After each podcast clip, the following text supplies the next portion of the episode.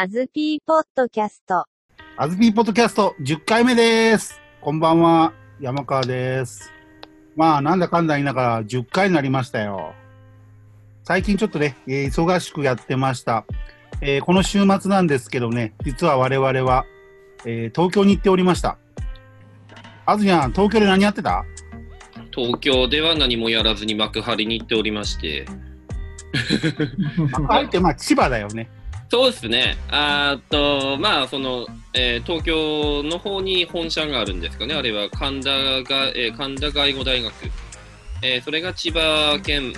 千葉市幕張にありまして、えーそこで、えーなんか、え最新のメソッドに基づいた、え教育技法の、えなんか、カンファレンス、ICP カンファレンスというものがありまして、えーそちらに3人でガン首揃えて行ってきましたよね。松井さん、どんな大学でした？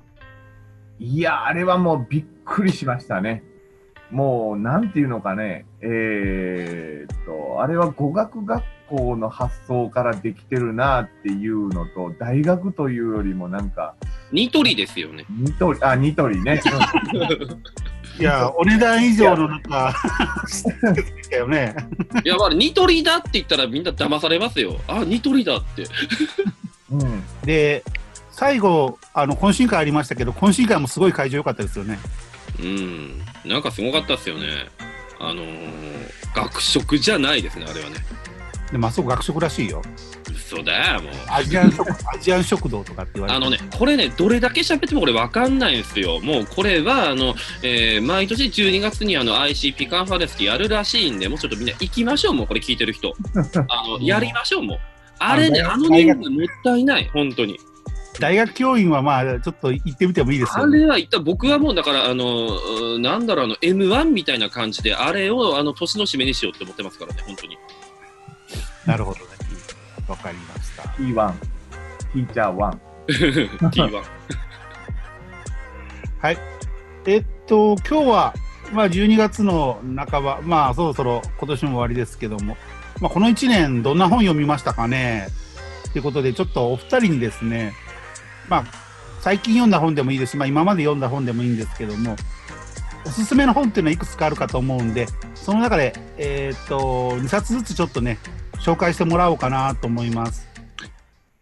さて、あずちゃん、はい。あずちゃん最近読んだ本とかで何か面白いものってありましたか？えーもうなんかあの最近ね、本当に季節の変わり目で、なんかね、外出るとこう空気にパーって触れてねね、なんかボードレール読みたくなってきちゃって、なんかもう授業中にボードレールの詩を持ってって学生に読ませてはとかっていう、まあ、なんかめちゃくちゃな日々を送ってるんですけど、まあ、あのまあボードレールはさすがにあれなんで、えーっと、えー読んだ本ですね、あの2冊あります。えっと、まずは、あの2冊っていうか、まあ、あの最近読んだ中での2冊ですね。両方小説ってことで用意してきました。えー瀬尾舞子さんの、そしてバトバトンは渡されたという本と、あとは、あの、小野寺文則さんの人っていう本ですね。人、あの、まあ、ピーポーの人ですね。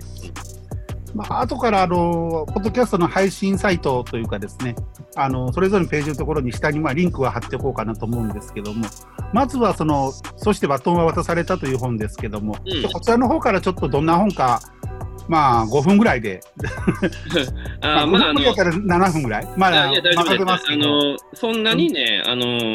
えー難しく語るつもりはないんですけど、このね、そしてバトンは渡されたも人も、あの、えーヒューマンドラマですね。えーそしてバトンは渡されたの方は、あの、えー17歳の少女が主人公なんですけども、えっと、この子が、あの、まあ、いろいろな、あの、事情でですね、あの、えー家族を転々としていくっていう話なんです。えーで、皆さんの家族を転々とするっていうと、まあ、我々の頭の中に、まあ、僕の世代だと思い浮かぶのは、あの、えー足立由美が主演だった家なき子とかですね、えー、元辿っていくとですね、あの、シンデレラだとかね、あの、えー音菊も物語だとかそういうふうな、えー要はその、えー親戚たらい回しにしていじめられるっていう話なんですけど、あの、このそしてバトンを渡されたあの、あの、えー、ゆうこちゃんですね、全くいじめられないんですよね。あの、主えーがゆうこちゃん？あ、そうです、そうです。あのーえーこの子がもう全くいじめられなくて、あのー行ったところで、まあ、全部なんか、あの、いい家庭を築くんですね。まあ、それでも、えー、まあ、例えばその若い奔放な、えー、新しい奥さんができちゃって、その人が、あの、えー、他の男性を渡り歩いてって言って、まあ、あの、えー、その度に、あの、父親が変わっちゃったりしていくんですけども、あの、全然その辛そうじゃないんですよね。で、最終的に、あの、えー、森宮さんっていうね、あの、えー、30代のあのおっちゃん、もう血もつながらないところに、その、えー、新しいお母さんと一緒に転がり込むんですけども、そのお母さんが、あの、出てっちゃって、えー、で、その17歳の、あの、えー、女子と、その30何歳のあの、おっちゃんが2人だけ残されて、そこで、あの、親子生活が始まるんですよね。これ、どう、どう思います？あの、すいません、あの、えー、この中で一番横島な心を持ってると思われる山川さんは、こういうふうな状況。お前らだろ？と思うじゃないですか。何事もそういう風な展開が起きていかないんですよね。その、えー、ちょっとずれたその、えー、30代のあの、森宮さんっていう、えー、男性が、もうなんか一生懸命になって、こう、あの、ちょっと感覚ずれながらも育てていく。で、えー、その森宮さんのことを、まあ、本当にあのお父さんのように思って、この、えー、ゆうこちゃんもですね、そこで、こう、まあ、えー、成長していってですね、えー、で、まあ、あの、あまり深くは言いませんけども、あの、そ,、えー、その二人が、あの、えー、まあ、実の、まあ、お父さんとかもいるんですよね。あの、あとは、その他のいろいろ関わってきた、あの、なんか、もっと長い時間を過ごしてきたような、その、え、お母さん役の人とかもいるわけなんですけども、えー、その中で、あのこの森宮さんっていう人が、まあ、彼女の人生の中でどのように位置づけられていくかっていうのがですね、もうこれがなかなか もう、あのー、締め付けられるというかですね、うん、あの非常にあの、えー、もうなんか、えー、豊かな気持ちになれるかなというふうに思いますので、これぜひお読みいただきたいなっていうふうに思いますね。あの、不覚にも最後のあたりはもうちょっと泣いてしまってですね。いや、だけど、まあ、横島な気持ちを、まあ、考え持ってない人でも、普通だったらその30代のおっちゃんと10代の若い女の子が2人で住むっていうのは非常にデンジャラスに感じるんですけども、うん、つまり、なんかそれがですね、なんかの賞が、それで取れなかったらしいんですよ、なんかの文学賞がね。あの、そこでリアリティがないっていうふうに、あの、なんか選考委員の一人が、あの、批判したっていうのがあったみたいなんですけども、でもね、あの、読んでるとね、自然なんですよね、それが。うん。うんあの、だから、あの、我々のそういうふうなステレオタイプな考えっていうのにも改めて気づくんですけれども、やっぱり人と人っていうのって、なんかあの、深いんだなっていうかね、あの、一方的なその我々のイメージの中で解決するような関係っていうものは、あの、実はそんなに多くないのかもしれないなっていうのは思いますね。まあこれって、なんか教員と学生の関係っていうのにも、なんか全て当てはまっていくのかもしれないな、なんていうふうに思ったりもします。なるほどね。まあ、これが、あの、そしてバトンは渡されたですけども、あの、小野寺文則さんの人というのも、まあ、これもその家族に難を抱えた、あの、二十歳の、あの、男性の話ですね。あの、えー、お父さんを交通事故で亡くして、で、しばらくしたらお母さんも亡くなっちゃってっていう、この、えー、大学生のね、あの、えー、まあ、少年って言えばいいのか、あの、なんと言えばいいのか、まあ、聖介くんっていうのね、あの、主人公なんですけど、この聖介くんが、あの、まあ、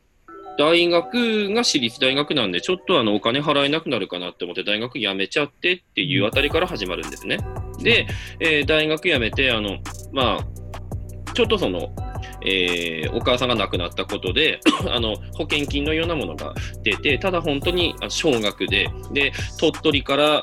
えー、東京に出てきていて、あの、暮らしてもいけないし、どうしようかなっていう時に、あの、えー、惣菜屋さんで、あの、えー、まあ、コロッケが美味しい惣菜屋さんをこう、ふらーっとこう歩いていて、あの、そこで、あの、なんか自分の、あの、えー、ポケットの中に、あの、お金が入っていて、コロッケを買おうとしたんですけども、なんか、あの、えー、違うおばあちゃんがそのコロッケを買おうとして、えー、で、それ譲っちゃったんですよね。で、それが最後の1個のコロッケで、あの、コロッケが買えなくなっちゃったと。そしたら、その、えー、店の、えー、親父さんが、あの、違うの買えばっていうふうに言うんですけども、あの、お金がないので、もうそれ買えないんですよっていうふうに言うんですね。あの、メンチカツとかが確か。うん。50円しか持ってなくて、もうなんかその値段はちょっと無理なんです。いや、そんなわけないだろうって。いや、本当にお金がないんですよって言ったら、まあ、じゃあいいやって、あの、その金でいいからこれやるわっていうふうに、あのーなんかちょっと高いものをあげ、あ揚げたてのものをこうあげるんですよね。そしたらなんか、この聖介くんが、すいません、ここであのバイトさせてもらっていいですかっていうふうにいきなり話し始めて、そこからその、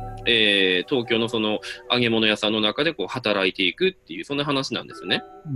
で、あの、まあ、もちろん大学も辞めてしまって、このアルバイトなんですけども、まあ、その、えー生活も大変なんですけども、その中で、こう、なんか、あの、他人にこう、支えられていきながらですね、あのーなんかちょっと一歩踏み出していくんです。で、読んでいくと、そのお父さんがもともとその飲食関係の仕事に就いていたということで、その、えー揚げ物屋さんからあの飲食業っていうのをこう、えー見つけ出していくんですけど、なんかこう、あの人生の再発見、あの身寄りをなくしてしまった人でも、なんか周りの人間関係の中からこう何かをつかみ取って、あのーまあ、人生をこうあの歩み出していくっていう、まあ、そういうふうなあの、えー情景をですねこう1年間ぐらいかけてこう追いかけていくっていう話で、あのこれは本当なかなか面白かったですね。はいまあ、そんな感じのストーリーです。はいなるほど。ということでまあ、どちらにし、どちらの作品にしても、こう、人間と人間のつながりっていうのがキーポイントになってますね。そうですね、もう血のつながりじゃないということになってますね、どっちも。もっとなんか血のつながりなんかじゃなくて、やっぱり信頼できる人間っていうのはいるし、その中であのどういうふうに生きていくかっていう、あのそこに目を向けさえすれば、まあ、人生っていうのはかなり実り豊かなんじゃないのかなっていうことをですね、えーまあ、両方の作品が訴えてるのかななんていうふうに思います。なんか、あのー家族愛にこう囲まれたエセホームドラマとか見せられるよりは、よっぽどなんかね、この血のつながらない中での、その、えー社会の中で頑張っていくってストーリーの方がね、なんか、あの、僕は面白く感じて読みましたね。なるほど。えっと、アズヤが紹介してくれた、えっと、まず最初の本が、瀬尾舞子さんの、そしてバトンは渡されたというので、これと、それからもう一個の方が、小野寺文則さんの人という本ですね。ひらがなで人ですね。人というふうに、ひらがなで人というふうになってますね。はい、ありがとうございました。はいじゃあですね、今度松井さん。松井さんの2冊 ,2 冊というのは何でしょうか？えっと、一つが、本音化するヨーロッパという、えー新書なんですね。原 tal 者の新書です。三好則秀さんという、えーはい読売新聞のジャーナリストが書いた、えー新書です。じゃあ、これどんな本ですか？えっと、最近、えっと、フランスが大荒れしてますよね。ジレジョーヌって言って、あの、なんだっけ。黄色いベストイ。エローベストですね。そうそうそう。運動。で、これは、あのー今のガソリン税とかの引き上げとかに対する、えー、お、お上の反抗。そして、大学生も、えーあ、じゃない、高校生か。もう今あの大学受験のその、なんていうか、成績順入学化に関する、えーデモも一緒に行われてるみたいですね。でやっぱりお上の、えー政策に対する上への反抗ということですね。で、もう一つが、えっ、と、なんだっけ、昨日でしたっけ、今日ぐらいでしたっけ、今日の朝？朝かな、ストラスブールでテロ起きましたよね。そうですね。っていうところですね。で、ここういう、あの、これはまあ、あの、イスラムの方が声明、あの、IS の方が声明出してますけれども、あの、まあ、移民とか難民問題につながっていく話であるということで、この2つに今ヨーロッパはすごい翻弄されてるわけです。で、要するに、それ、こういう風な社会嫌だっていう、えー人々の、えー気持ちっていうのが、ついに、その、なんていうか、建前を破って、本来だったら多文化共生とか、みんな仲良くしよう、あの、いろんな宗教を入れようとかいうのを思ってたはずなのに、えーあの、ついに、実は本音はこうだった。それか我慢ができなくって本音が変わっちゃったっていう風なのが、えーわかる、えー本なんですね。で、どういう風なことが書かれてあるかというと、えっ、と、まず、えっ、と、ギリシャ国境の、えー沿岸警備隊、EU から派遣された沿岸警備隊のお話、えーその人たちにインタビューをしてます。ほうほうほして、これはあのトルコだからあの夜中に船に乗って渡ってくる難民たちをあの保護するんですね。で、はい。トルコ国境プラス、えーギリシャ国境なんですけど、トルコ国境のところで捕まえたら、トルコにおいあのもう一回帰ってもらうと、ギリシャ国境の中に入ってきたら、それを EU 圏なので、ギリシャで保護するというふうな、その、うん。そういうふうな活動をしている人たちのお話があって、っていう感じですね。はい。あのあとは2つ、あ3つか、えーリトアニアの軍事演習場、これ、ロシアにあの対抗するとか、とロシアと一緒の軍事演習をしたりとかいう話。ですね。で、今度は、えー僕はあのあんまりよく知らなかったですけど、ドイツの話なんです。ドイツでお難民を受け入れる人たちがどういうふうに思っているか、そして、えー、とドイツのポピュリズム政党が大あのかなりあの躍進してきたと。はい。この、えー政党に潜入していろんな人の話を聞いてる。で、最後は、えー、とユーロ危機、えーギリシャの話と、えギリシャで今どういうあのユーロ危機はどういうふうに捉えられているか、そして今度はそれをなんとか救おうとしている中心国のドイツがこれをどういうふうに捉えようとしているかっていうふうなのを、えー話を聞いてますね。で、ここの中には学者さんっていうのがほとんど出てこなくて、あの要するにその現場で活動している人たちの生の声が聞こえるということなんですね。学者っていうのはどうしてもあの、えー左派的な理想主義に走りがちなんですけれども、結局それをずっと言ってたところで、きあのこうやってポピュリズムが噴出してしまったという。この現実をちゃんと見ないといけないな、そして学者ってこれを考えないといけないんじゃないかという、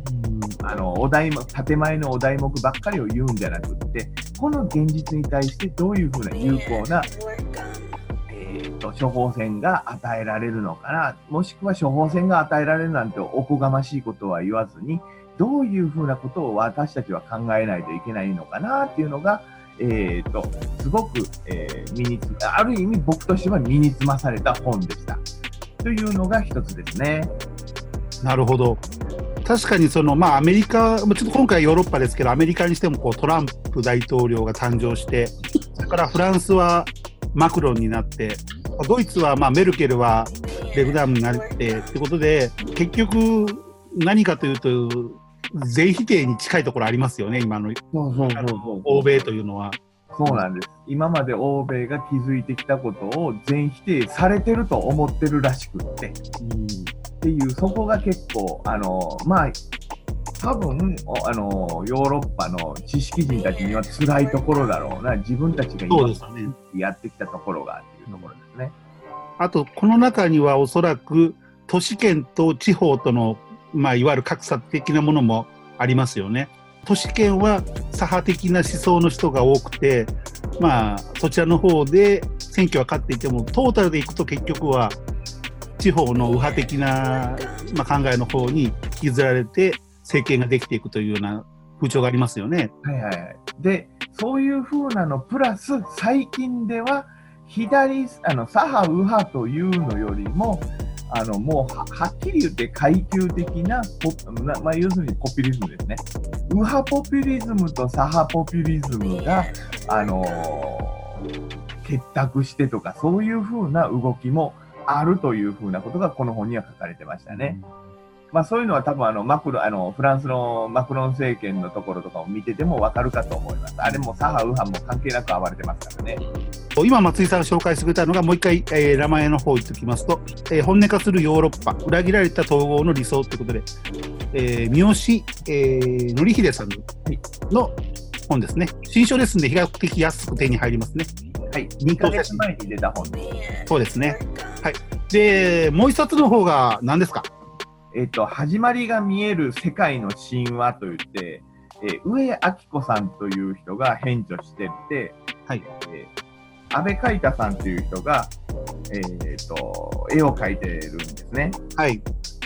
や、はい僕も今、あの、その草原者さんから出てるんですけども、ホームページ見てるんですけども、あれ？なんかですね、そこのあの著者の中にですねう、わ、わざとらしい。ま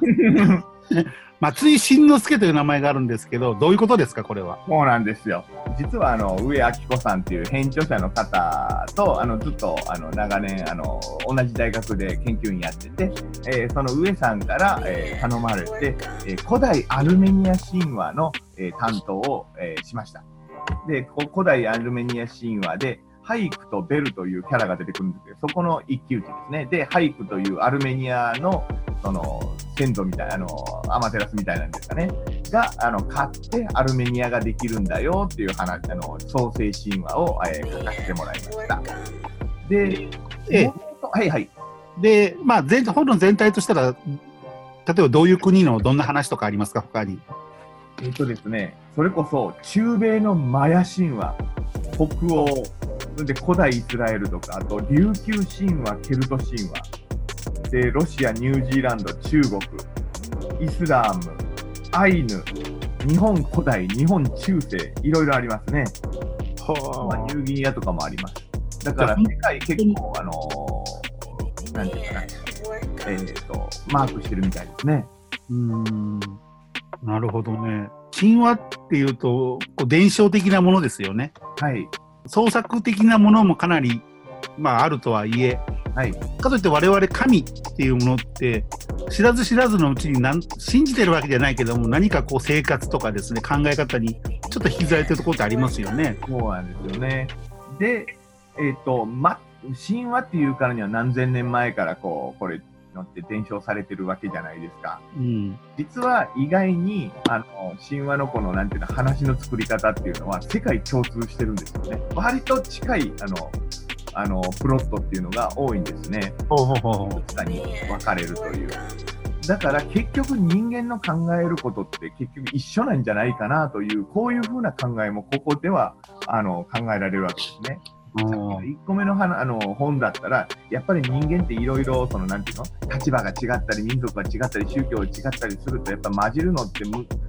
難しいんだろうかっていうふうな現実をあの突きつけられたりもするんだけども、この神話の話を見ると、結局人間って考えること一緒やねっていうことを、また考え直したりも、あのできるわけですね。この2つを比較することによって、そういうふうにあのちょっと今思ってみたりもしました。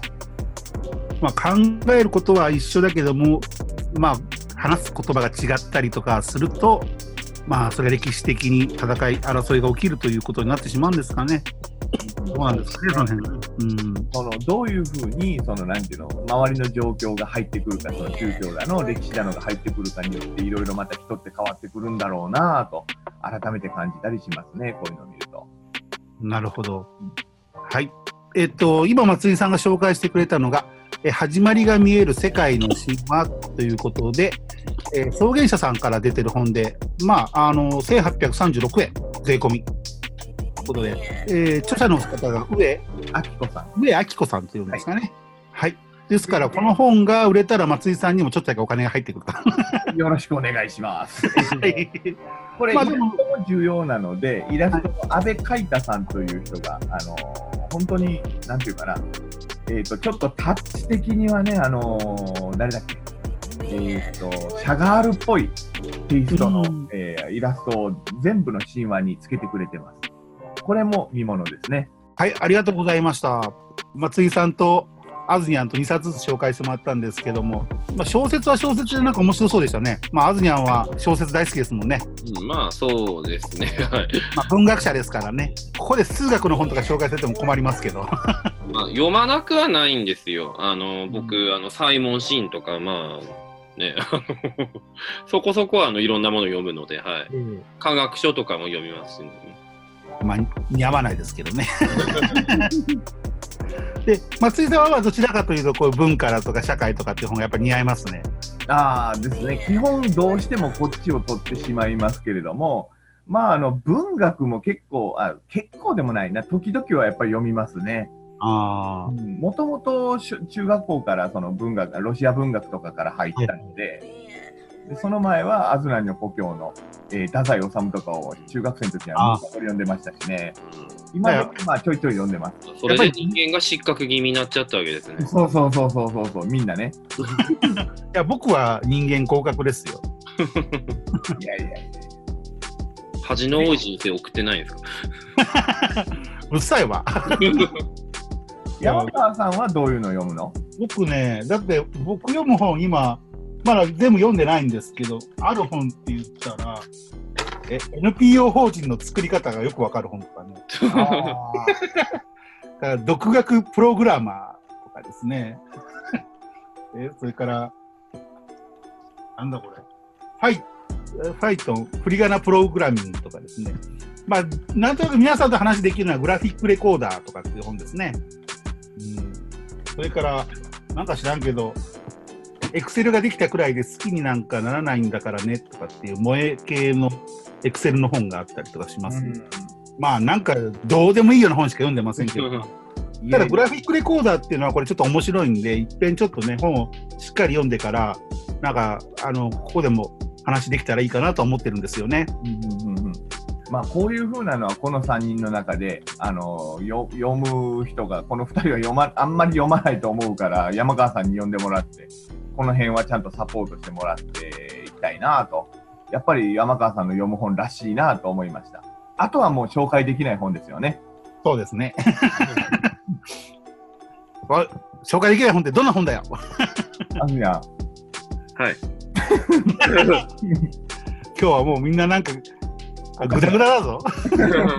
いやなんか人間出るなっていうのもそうなんですけども、うーん、やっぱ松井さんの話がちょっと面白かったなと思って、その、いや、だから、あの、人間っていうのは違うっていうふうに思わせといて根っこが一緒って言うんですけども、その二つっていうのが、あの、まあ、例えば、あの、えーまあ、僕が、えーやっている国際文化学なんかだとあのまずは人類っていうのは火を使ったり二足歩行したり同じっていうところから始まりますよね。えーまあ、それがまあ同じような文化普遍文化っていうふうに見なされて、えーその後それが地域と歴史の中で、えー個別の文化個別文化っていうのになっていくわけですよね。えーですから個別文化としては違うんですけども人間っていうのはあの、えーまあ、それはもう生物なんで同じものを持っていて、えー例えばそれは中村裕次郎の共通感覚論の中で指摘されていたりとか、まあ、あるいはあの、はいはいはい。えーまあ、人類の歴史っていうのがそもそも、えーもう1万年ぐらいしかないんだから進化のしようがないんで、